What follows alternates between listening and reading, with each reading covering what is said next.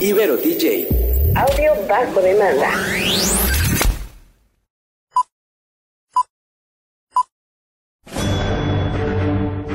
Una charla con amigos sobre los acontecimientos cinematográficos lo puedes encontrar aquí en La Esquina del Cine.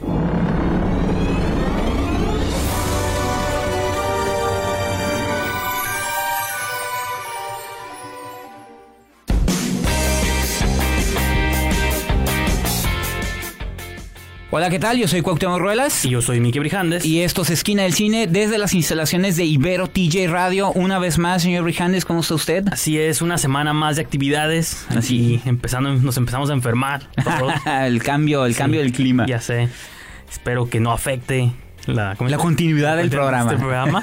Pero sí, eh, yo también, desde que empezó el programa no hemos mandado saludos a nuestra productora. Ah, sí, cierto, la otra estaba Yajaira, vuelta. nunca mencionamos el nombre. Es la tercera esquinera, ¿no? La Así tercera. es, Ayajaira Escobedo y que también ya está teniendo los efectos del clima. Claro. Yo tengo miedo porque soy el único que está libre de eso. Pero pues sí, entonces en el programa de hoy vamos a hablar de dos películas y las Ajá. clásicas noticias que siempre con las que siempre abrimos el programa. Así es. Eh, las películas, una de ellas es Tu Cuota Mexicana, Así es, eh, el Día de la Unión. con el gran Kuno Becker. La película del hombre orquesta Kuno Becker que edita, dirige, protagoniza, escribe y produce esta cinta. Y se nota, ¿no? O sea, Ajá. pero bueno. Sí. Bueno, y la cuota de género, pero que también la viste tú, porque solamente no Sí, sí, que las veo, es Upgrade. Upgrade, O máquina, máquina asesina, asesina. pero ay, güey. Ese es el subtítulo que le pusieron aquí en Sí. español. Entonces, pues van a ser las dos películas que vamos a hablar en este programa. Repito, malas noticias. Y nomás para, hay que mencionarles dónde nos pueden Sí. encontrar, seguir, leer. Pues principalmente en nuestra estación que es www.iberotj.fm, las redes sociales, tanto Facebook como Instagram es Ibero TJ Radio y la cuenta oficial de Twitter es Ibero TJ Oficial. Y pues eh, con eso para que nos sigan escuchando y también nos hagan sus comentarios, ¿no? Así entonces vamos a una brevísima pausa y arrancamos con el programa.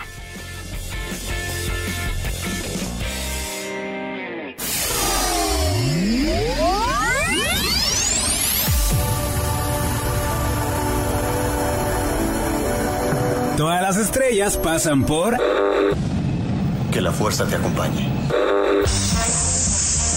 ¡Magnífico! La Esquina del Cine.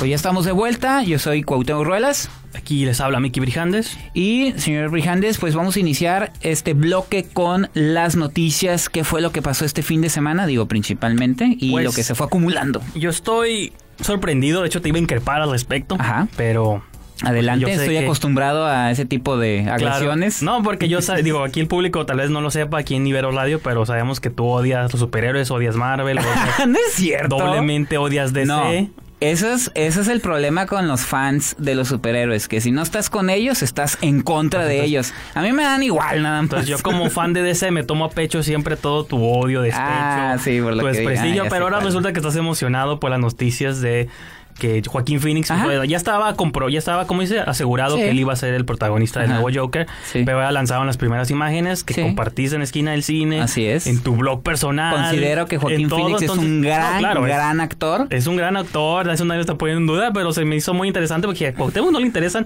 estas banalidades de superhéroes y ahora de pronto... y cómo eres, porque yo he hecho top 10 donde inclu- in- incluía Sí, Logan. He hablado de películas ah, basadas en superhéroes. Cuando proponen algo diferente al, al, al machote este que ya conocemos de Marvel y todo el cochinero que hace DC, cuando se salen de ahí con actores que sí están, digo, yo también estuve siempre en contra de ver a Ben Affleck como Batman porque era un gran director, pero como actor nunca me ha es el gustado. mejor Batman que ha tenido DC. Es uno de los peores y pero ver a Joaquín Phoenix eh, lo que me llama la atención es quién dirige, o sea, Todd Phillips ha hecho cosas dos dentro de la comedia entre buenas y malísimas. Hangover, ¿no? Pero Por eso No, me quedé así como que "Uh". ese creo que eso, eso es una película, por ejemplo, Hangover es una película que si le quita los elementos cómicos podría ser un thriller decente, ¿no? Ah, O- no, y luego también puso- hizo una co- hace un par de años con este Jonah Hill, que es eh, como su cuota seria de Amigos de Armas, que hablaba sobre el tráfico de armas en Estados Unidos basado en una historia real, pero que también tenía como tintes cómicos. No es tan mala, pero tampoco es una, una película memorable en el sentido de No, que Pues ahorita tampoco tú te acordaste, No, y- me viste con cara de ¿cuál? No, creo que por la naturaleza de esta película también va a, venir- va a tener sus momentos cómicos. Ajá. Es de un payaso, obviamente. Pero sí, o sea, es la Humor versión. muy negro, ¿no? Es la versión retorcida. Unos Sí. dicen que es una versión este, ligeramente basada en, en la novela gráfica esta de Killing Joke. Esa es otra de las razones por la que a mí me emocionó. Yo siempre lo he dicho, no soy fan de los cómics, soy fan de ciertas eh, obras dentro Sí. de la, de, eh, del cómic, entre ellos todo el trabajo que ha hecho Alan Moore dentro de los de las historietas me ha gustado y él fue quien escribió precisamente esa novela gráfica de Killing Joke que, habla un poquito del origen Que da un origen al Joker mucho más retorcido. exactamente Y dicen que esta película está de algún modo. No es, no es una adaptación vilmente de esta, de esta obra. está inspirado Pero pues está inspirada Ajá. y aparte producida por Martin Scorsese. Ajá, o sea- dirigida por Todd Phillips con Joaquín Phoenix. Te un acabas de responder No, no, yo tus- sé. tu- Obviamente estábamos. Quería arrancar el programa Ok, ok. con. increpándome Sí, sí, con controversia, ¿no? Para que la gente se quede durante todo el show. Y para- pero sí. No, pero digo, obviamente en un programa de radio es difícil hablar de imágenes porque no se están viendo, pero Ajá. pues digo, pueden buscarlas. Hay muchas, todas las páginas, todo el mundo estuvo hablando de eso y pues sí, se ve bastante Sí, sí. interesante el Se origen interesante. de, de ese Joker, ¿no? Otro elemento de casting, eso lo apenas lo anunciaron el día de hoy.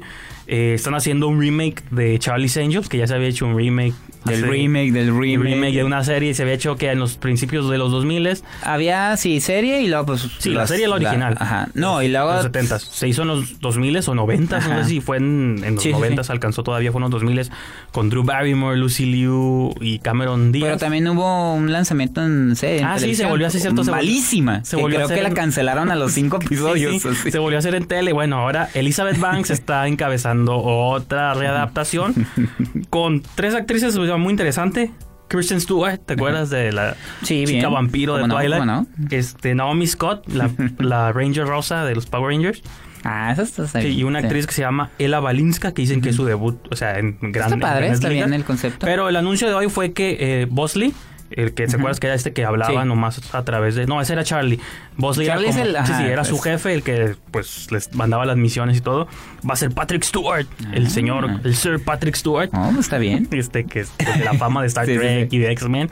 Entonces, pues él lo acaban de castear ahorita como Nuevo Bosley. La película va a ser dirigida y producida por Elizabeth Banks, que ya lo había intentado ella con Pitch Perfect y pues no. No, no funcionó opinión- del en mi todo. opinión no le funcionó del todo, pero este vamos a una pequeña pausa y continuamos con más noticias.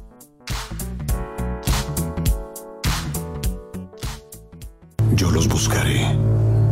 Los voy a encontrar. Si eres un cinéfilo, tenemos un lugar perfecto para ti en la esquina del cine. Pues continuamos aquí en Esquina del Cine desde Ibero TJ Radio. Señor Brijandes, ¿qué más nos tiene ahí en, el, en, en la hoja de notas? Así es, pues la última noticia y que me emociona a mí bastante y otra vez a ver si para hacer referencia a estas cuotas de género.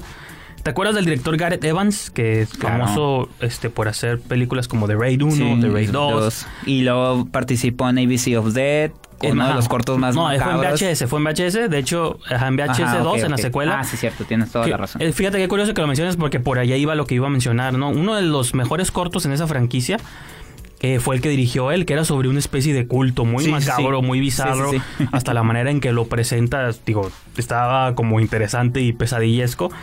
Eh, pues curiosamente, el 12 de octubre se va a estrenar en Netflix una película que se llama Apóstol o Apóstol de él y es también sobre un hombre que, que es Dan Stevens, este actor que interpretó a la bestia y, Sí, sí, sí. y que este y cosas Ah, así. sí, es cierto. Un hombre que va, dice, bueno, la sinopsis mínima es un hombre va, Y que lo conocen como Legion. ajá, de- va a rescatar a su hermana de un culto siniestro. Ah, Esa es la mira. única premisa. Entonces, y en las imágenes sacaban el primer trailer el día de ¿no? A lo hoy. mejor es una extensión del Y se ve, no se ve tan intenso, pero igual es una película, se ve diferente, es otro tipo de culto, el otro era más Sí, ma- sí, sí, macabrón, por no decirlo, es- este va como por otro ro- rollo.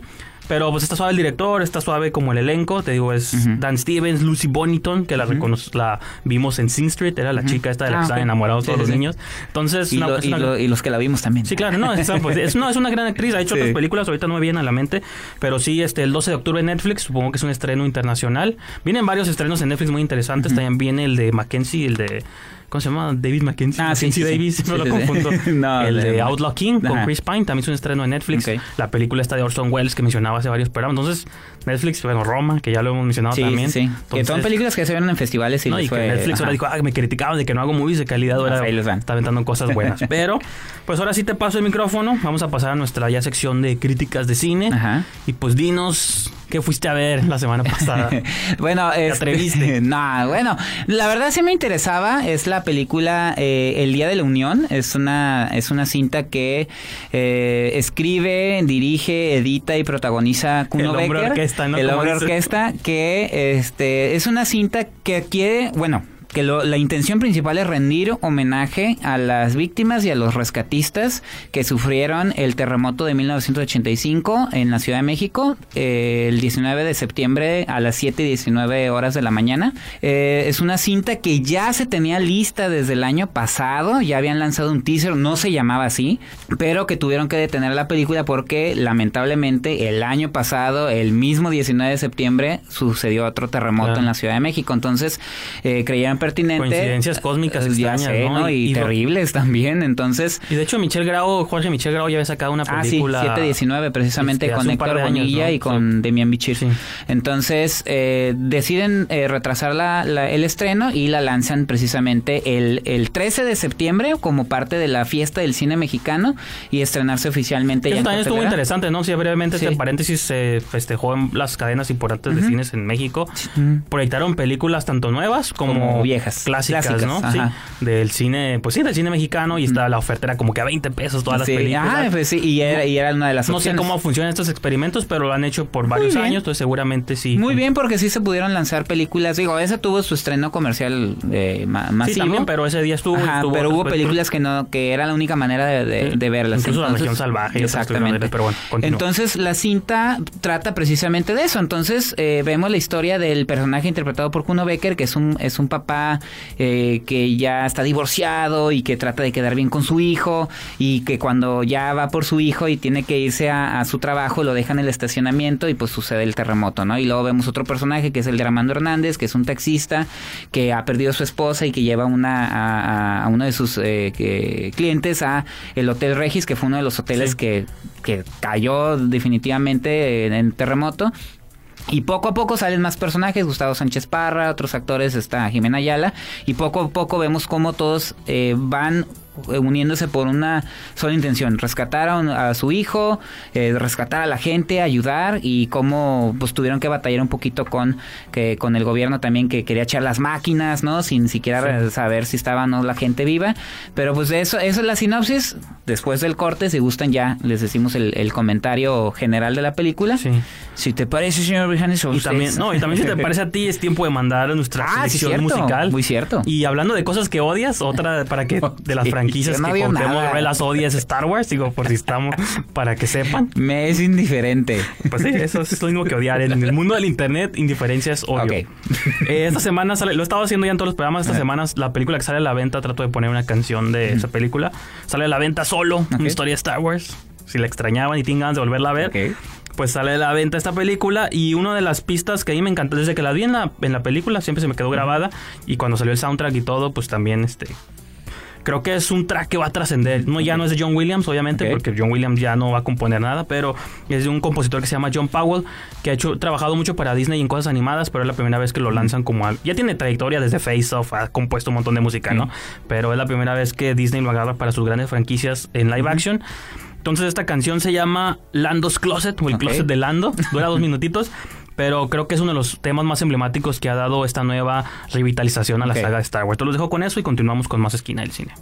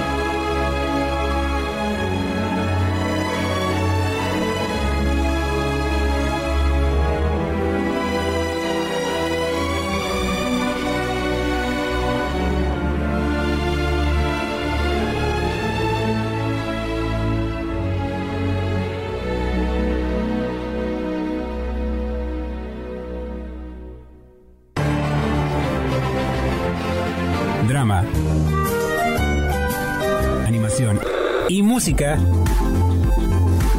Una crítica constructiva desde la esquina del cine.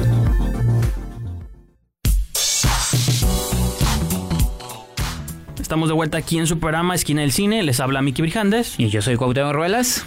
Cuauhtémoc, te interrumpí con mi Star Wars, tu reseña del Día de la Unión, de, Ah, cine, pues. de cine importante. Pues sí, este, bueno, mira, es, es, es difícil, cuesta, cuesta un poquito de trabajo hablar de esas películas por la manera, o sea, los temas que trata, este, lo que se pretende hacer con la película, como dije al principio, es un homenaje a las víctimas y los rescatistas del, del terremoto del 85. Pero a pesar de todo eso, a, a- mí también digo, me cuesta trabajo hacer una reseña, son las películas que te- se te complican más, pero me cost- o sea, es difícil tomarla en serio. Vamos por partes. Primero lo bueno. Los primeros 20 minutos de la cinta donde está...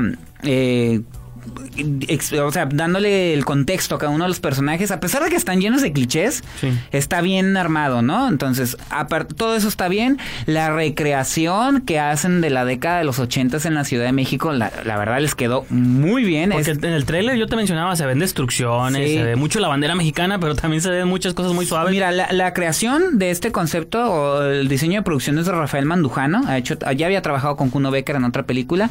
Y este, todo eso está muy bien. Y el momento del terremoto, la verdad, son realmente impactantes. Ahí imágenes- se ve que el, el todo, no sé cuánto presupuesto hayan tenido, pero se ve que concentraron en ese momento específico. Nunca se había visto, son pocas las películas que tratan sobre el terremoto, pero ninguna se había visto la recreación de la destrucción de, lo- de, de- de los edificios, incluido el Hotel Regis, que fue así como emblemático a la caída de ese, de ese hotel.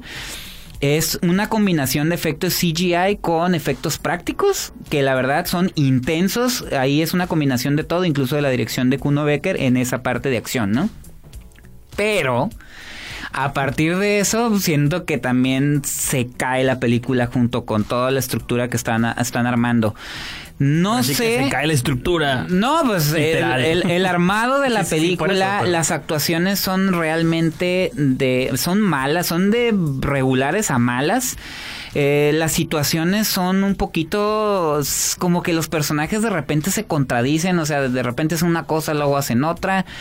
Este, la musicalización es horrenda. eh, no sé, o sea, ahí me empezó, me empezó a perder la cinta.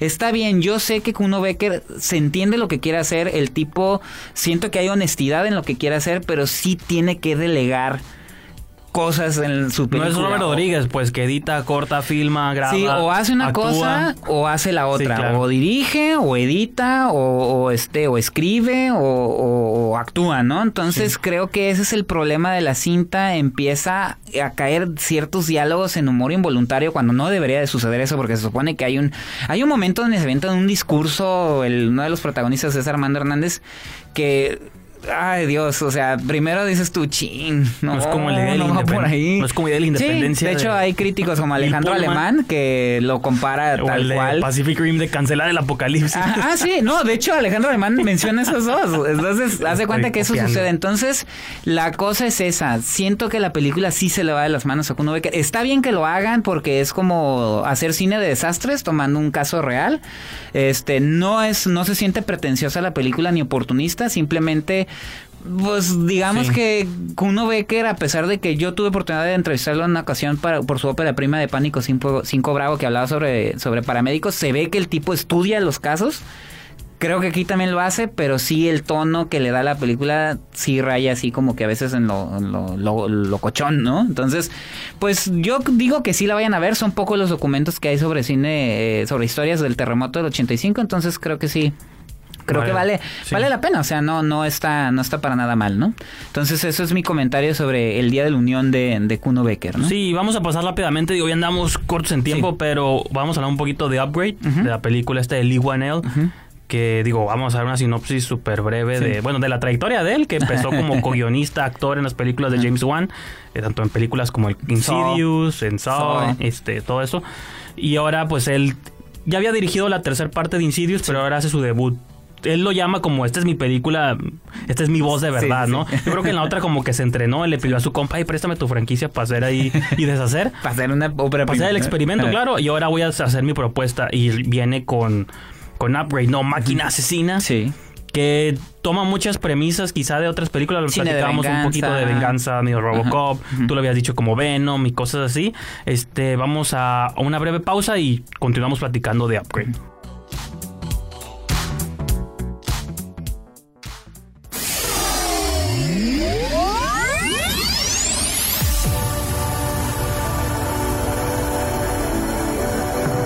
Las estrellas pasan por... Que la fuerza te acompañe. ¡Magnífico! La esquina del cine.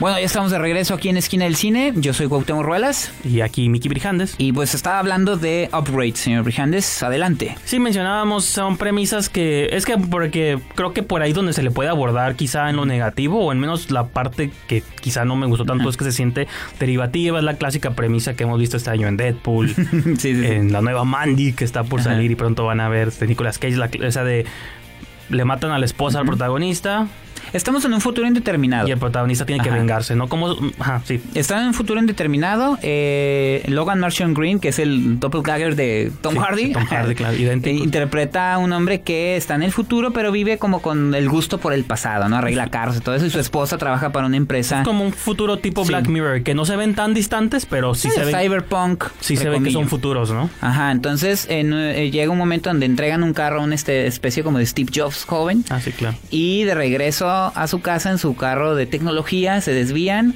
unos personajes que no sabemos quiénes son.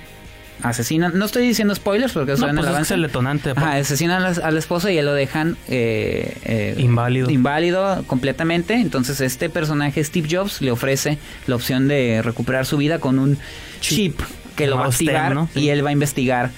Con esa ayuda de ese chip que es inteligencia artificial, va a investigar a los que mataron a Sí, esposa. y el- lo, lo suave del chip es que De intel- es inteligencia que le habla, tiene una voz Ajá. así como de sí fina. Ajá. Este, de hecho estaba leyendo en detrás de cámaras que todo el tiempo estuvo el un actor detrás de, o sea, Qué a, un lado de la cámara hablando con el actor para que no sin- para que no quiere, no quería al igual en el que se imaginara la voz o que Sino que estuviera ahí, que ¿no? estuviera interactuando con él, entonces estaba ahí a un lado de la cámara con un micrófono diciendo los diálogos que le tocaba decir. Entonces sí, es como pues que todavía he hecho analogía como Venom, pero pues, realmente es la más cercana ahorita que podemos ubicar. Es un ente que lo posee, le da fuerza sobrenatural.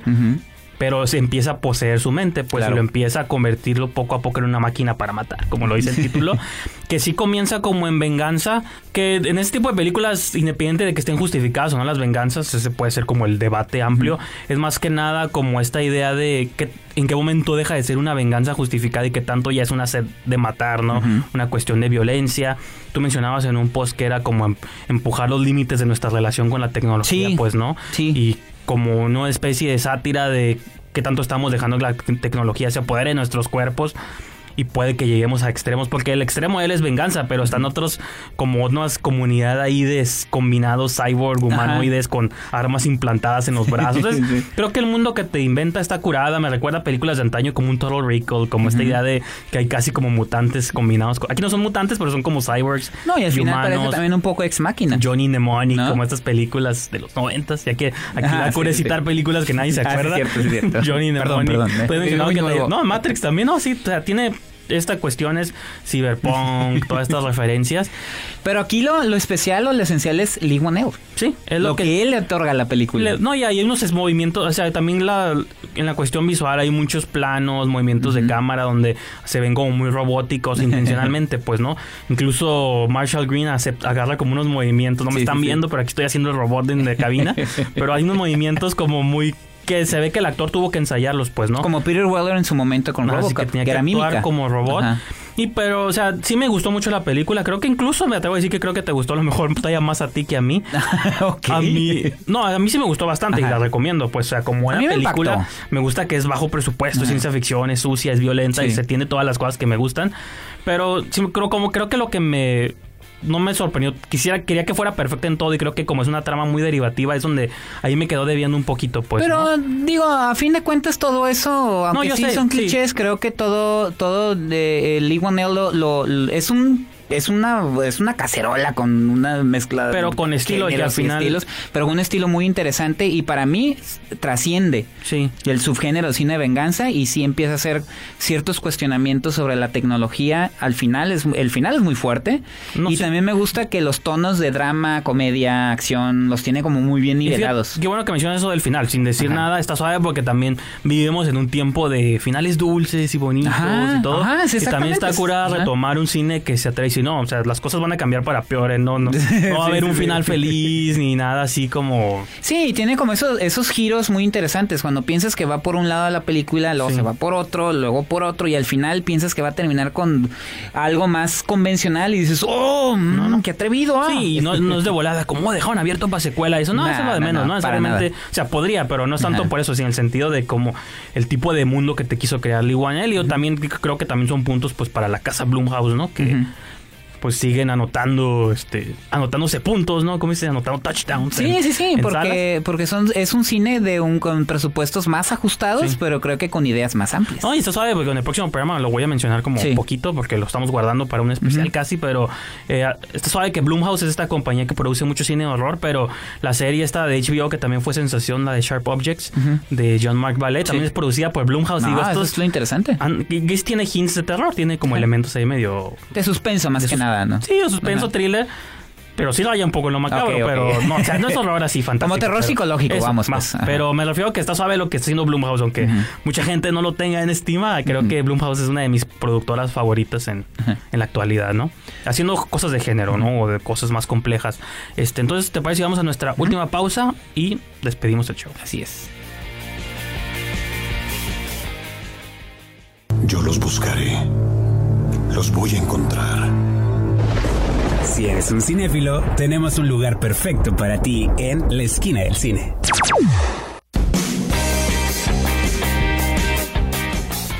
Estamos de regreso aquí en Esquina del Cine. Desde Ibero TJ Radio, señor Brijandes, yo soy Cuauhtémoc Ruelas. Eh, yo soy Miki Brijandes y pues sí, espero que hayan disfrutado el programa del día de hoy. Ya nomás nos queda pues decirles que nos sigan, nos acompañen en Pues próximas ediciones. principalmente que nos escuchen en la estación oficial www.iberotj.fm, en las redes sociales, eh, tanto Facebook como Instagram es Ibero TJ Radio y en Twitter es Ibero TJ Oficial y a nosotros nos pueden seguir en la cuenta oficial de Facebook Esquina del Cine y también los invitamos a que ingresen a la revista digital www.esquinadelcine.com. Así es, ahí me pueden seguir en Twitter, Instagram, Letterboxd, todo eso en arroba brijandes o diagonal brijandes. Y a mí en Twitter en arroba Esquina del Cine.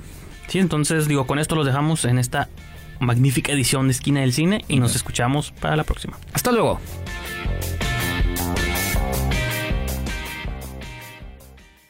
Corte y queda. Nos escuchamos en la próxima emisión aquí en la esquina del cine, solo por Ibero TJ.